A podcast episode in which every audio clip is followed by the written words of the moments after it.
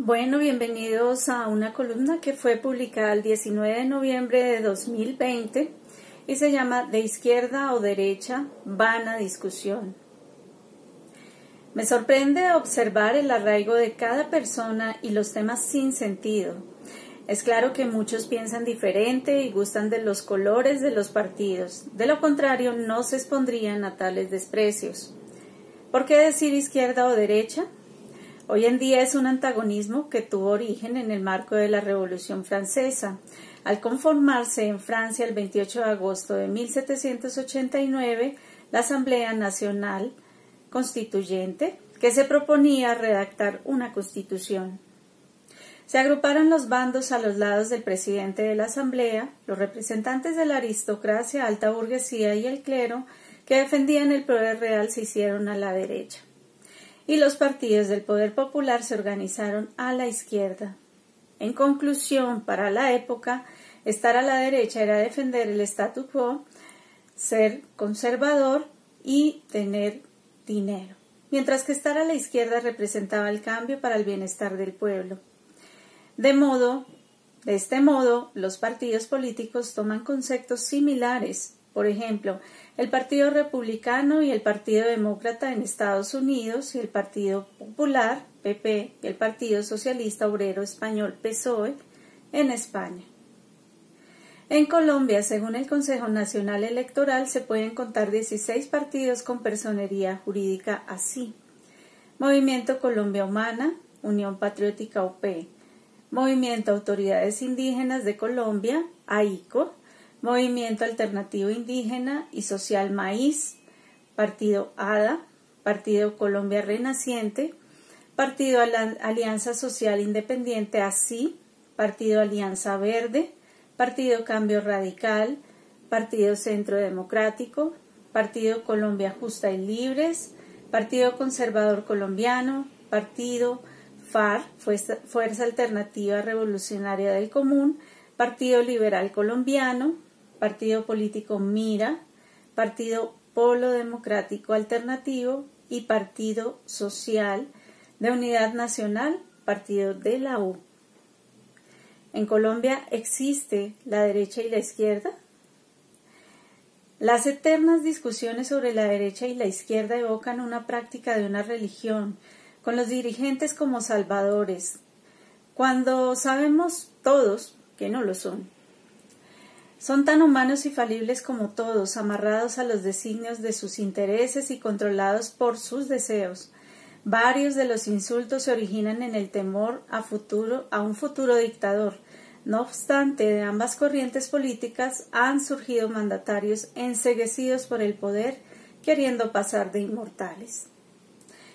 Adolfo Hitler era del Partido Nacional Socialista Alemán, de los Trabajadores, y Hugo Chávez Frías del Partido Socialista Unido de Venezuela, PSUV.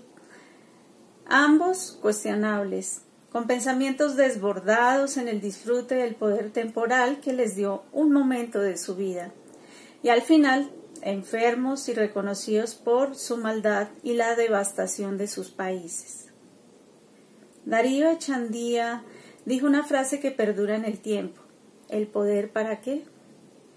En 1948, cuando asesinaron a Jorge Eliezer Gaitán, en el momento en que los liberales y conservadores se enfrentaron violentamente. Hoy ya no hay dos partidos políticos, sino dieciséis, y observaremos cómo algunos políticos se cambian de partido según el poder les guíe, de acuerdo con sus convicciones o sencillamente para agrupar fuerzas para la próxima elección. Nuevamente pregunto, izquierda o derecha? Quizá este sea el reflejo de la sociedad y sus divisiones que carecen de sentido, y sumarse a quienes no se cansan de insultarse, hace parte que hace parte del desperdicio del lenguaje terrenal. Existirán proyectos que sean apoyados por unos o por otros. No todo puede ser blanco y negro, o bueno y malo. De hecho, haciendo un análisis juicioso, los planteamientos de varios partidos no podrían clasificarse en, propuestas tan radicales. Si los ciudadanos se encasillan, limitan sus ideas no podrán ver las necesidades del país. Lo mejor es revisar a conciencia qué sirve verdaderamente a los colombianos. Es indispensable que los partidos tengan candidatos intachables en sus actuaciones, que no estén en esos listados de políticos corruptos, que no han hecho más que desangrar al país. Porque a quién se le ocurre tomar de los recursos públicos y dejar sin alimentos, vías, trabajo, alcantarillado o luz a un municipio? Solo a quienes no le importamos y tienen el Estado como negocio. También se necesitan de personas que se encuentren capacitadas para ejercer estos cargos, porque últimamente estos puestos han sido ejercidos por personas que no conocen el país, no leen los proyectos, no saben lo que aprueban y firman.